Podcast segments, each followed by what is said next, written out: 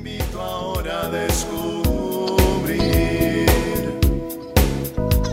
Tiene algo nuevo para ti, una propuesta que puedes seguir. Una verdad que compartir, una nueva forma libre de vivir. Un sencillo estilo de servir, el camino hacia la santidad. Hola, qué gusto encontrarte en otra cápsula de paz y bien. Invocamos al Espíritu Santo para que nos acompañe en estos momentos de reflexión, de paz, de encuentro con Jesús. Bueno, pues celebramos hoy a Santa Marta. Esta Marta, hermana de María, hermana de Lázaro, y que juega un papel muy importante en la vida social de Jesús. Vamos a escuchar el Evangelio de Juan en el capítulo 11. Dice, en aquellos tiempos muchos judíos habían venido a casa de Marta y María para consolarlas por su hermano. Cuando Marta supo que había venido Jesús, le salió al encuentro mientras María permanecía en casa. Dijo Marta a Jesús, Señor, si hubieras estado aquí no habría muerto mi hermano pero ahora yo sé que cuanto pidas a Dios, Dios te lo concederá. Le dice Jesús, tu hermano resucitará. Respondió Marta, ya sé que resucitará en la resurrección el último día. Jesús le respondió, yo soy la resurrección y la vida. El que cree en mí, aunque muera, vivirá, y todo el que vive y cree en mí no morirá. ¿Tú crees esto? Marta le respondió, sí, Señor. Yo creo que tú eres el Cristo, el Hijo de Dios, el que iba a venir al mundo. Palabra del Señor. Amén. Bueno, pues este es uno de los encuentros que tiene Jesús con Marta. El otro también pues ya lo conocemos. Ese encuentro en donde Marta va y delante de Jesús acusa a María, su hermana, de que no le quiere ayudar en los quehaceres del hogar, no quiere colaborar por estar escuchando la doctrina del Señor y Jesús pues ahí le responde esas palabras de que ella ha escogido la mejor parte. Marta, muchas cosas te afanan.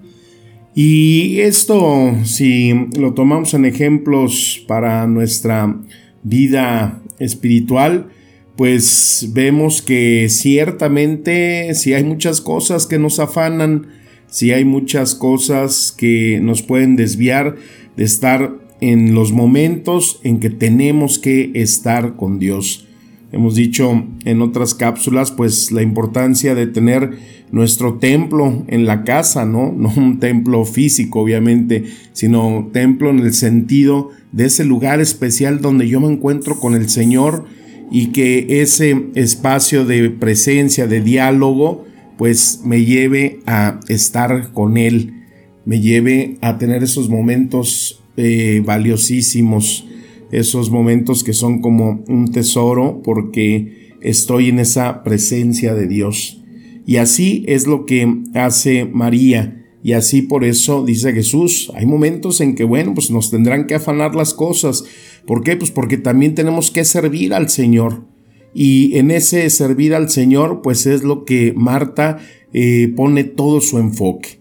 Sin embargo, ese servir a Dios, pues también digamos tiene su gran recompensa, ¿no? Porque pues esta Marta es la que sale a este encuentro con Jesús, como escuchamos en el Evangelio, a decirle acerca de ese hermano suyo, amigo entrañable de Jesús, ese Lázaro que ha muerto y que ellas esperaban que en la presencia de Jesús, ahí el Señor estuviera para auxiliar a su hermano.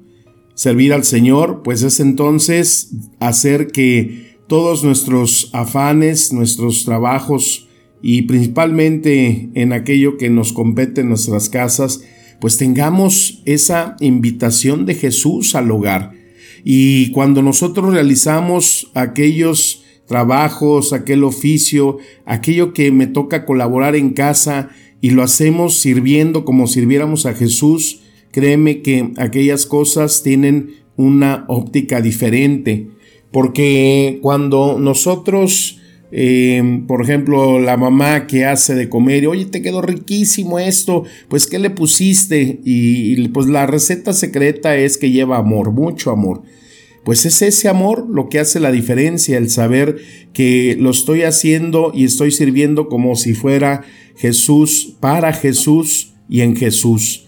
Tener una presencia de Dios entonces en aquello que nos hace entender las camas, en lavar los baños, en barrer y en trapear, en tener nuestra casa siempre eh, limpia, habitable para el Señor, porque lo van a usar nuestros eh, familiares, lo van a usar aquellos que llegan a nuestro hogar. Entonces, servir siempre con esa manera, créeme que aparte de que se aligera el trabajo, nos hace hacerlo siempre con gozo, con gusto, porque es para el Señor. Servir al Señor entonces nos lleva también a saber que conocemos a Jesús, que estamos en esa presencia de Jesús. Fíjate en ese episodio donde eh, el fariseo Simón invita a Jesús a su casa a comer y llega una mujer que va a lavarle los pies a Jesús. Esto lo encuentras en Lucas capítulo 7. Entonces, este Simón para sus centros dice, si este hombre fuera profeta, ya sabría quién y de qué clase es la mujer que le está tocando, que es una pecadora. Pero, sin embargo, Jesús respondiendo sus pensamientos le dijo, Simón, tengo, algo que decirte. Y le dice, esta mujer eh, me ha ungido los pies, en cambio yo vine a tu casa y tú no me vestiste, tú no pusiste agua sobre mis pies. Y es que el protocolo de ese tiempo era que el saludo que se daba en ese tiempo a un invitado era darle un beso se le daba un beso en la mejilla si era de la misma clase social.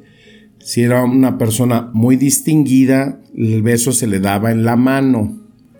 Pero no besar a un invitado era un acto de mala educación, era como no saludarlo, no darle la mano, ni, eh, ni el mínimo saludo, ¿no? Y es lo que hace este fariseo. Otra costumbre de etiqueta en ese tiempo era lavar los pies, especialmente cuando se invitaba a alguien a comer. Y si se quería honrar al invitado, entonces el anfitrión le lavaba los pies a su invitado. Si no, pues se quería honrar mucho, entonces se mandaba a un sirviente o se le daba pues esa jofaina para que lavara sus pies. Además de esto, un invitado de honor se le ungía la cabeza con un poco de aceite de olivo. Y sin embargo, cuando Jesús entra a la casa de Simón, no lo saluda, no le lavaron los pies y tampoco ungieron su cabeza. Entonces, eh, Cristo se siente deshonrado, o sea, no lo honró Simón, fue ignorado de una manera pues deliberada, fue insultado. Y esta mujer llega y hace lo que no hizo Simón. A pesar de los dos polos, ¿no? Simón era un fariseo que había sido preparado de su niñez, ¿no? A los 10, eh, 12 años, él ya había estudiado las 300 profecías del Antiguo Testamento que hablan acerca del Mesías. Y a los 15 años ya había eh, leído y memorizado todo el Antiguo Testamento. Había estudiado todo acerca del Mesías, pero no lo conocía. Por eso, cuando lo tuvo al frente de él, no lo reconoce. En cambio, la prostituta, la pecadora, lo oyó hablar un solo día y algo pasó en su corazón. ¿De qué habló Jesús? Pues bueno, no sabemos. Pero esta mujer durante años había oído una y otra vez a los fariseos dando sus predicaciones, que hablaban del Mesías y no pasaba nada en su corazón, pero solo necesitó un mensaje de Jesús, una sola mirada del Señor y algo pasó en su corazón. Eso fue suficiente para que ella se sintiera amada, perdonada y con esperanza. Debido a eso, ella estaba desesperada por volver a ver a Jesús. Supo que lo invitaron a comer a la casa de ese Simón y pues como en ese tiempo las casas, el patio, eh, pues el que pasara por la calle podía ver quién estaba, pues ella no le importó sentirse condenada.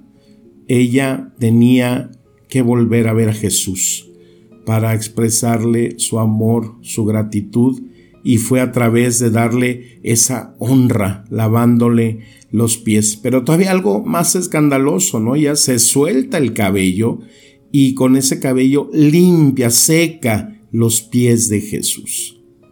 Entonces esa actitud de servicio de esta mujer pues eh, le da ese conocimiento que el fariseo con todos sus años de estudio, con todo lo que había leído, no pudo reconocer a Jesús. Entonces el servicio, por eso el Señor nos dice que por nuestras obras nos conocerán. Y por eso el Señor también insiste en que tengamos esa disposición siempre en el servir, ese estar recibiendo a Jesús en nuestro corazón nos lleva a que también nosotros, como escuchábamos en el Evangelio del inicio, pues tengamos eh, siempre esa cercanía de Jesús en los momentos sobre todo más difíciles, que es cuando eh, pues tenemos la experiencia de perder a un ser querido, cuando sabemos que alguien está eh, con una enfermedad y así como Jesús cuando llega a casa de Pedro y su suegra de Pedro está enferma y él inmediatamente va a reconfortarla, animarla, a sanarla, porque él sabía que para esta mujer era un gozo servir a Jesús, atender al Mesías y que entonces eh, nosotros cuando tenemos esa certeza de que lo que hacemos lo hacemos para eh, servir y agradar al Señor, entonces Él también se muestra en nosotros, en nuestras necesidades, en aquello que le pedimos, pero sobre todo en ese consuelo que Él nos da a través siempre de sus palabras. Yo soy la resurrección y la vida. El que cree en mí, aunque muera, vivirá, y todo el que vive en mí, no morirá jamás esa palabra de vida eterna, ese camino en Jesús, eso es lo que conforta, lo que sana, lo que es bálsamo para el corazón. Y por eso valdría muy bien la frase de no quiero saber de ti, Señor, quiero conocerte a ti, Señor, tener ese conocimiento pleno de Jesús y que qué bueno que lo encontremos cada vez que como encontramos esa perla preciosa que a través de sus palabras se nos manifiesta el espíritu y la vida, ahí se nos manifiesta esa presencia de Jesús en nuestros corazones. Aprendamos siempre de todo aquello que se nos provee a través de la palabra, de personas que tuvieron este contacto como Marta a Jesús y esa dicha de poderlo servir de poderse poner delante de Él sabiendo que el Señor nos escucha, nos acompaña y también se deja servir por nosotros. Como dice el Salmo, sirvamos al Señor con alegría. Te mando un fuerte abrazo, mi bendición, un deseo de paz y bien y que la palabra nos siga alimentando espíritu y vida. Amén.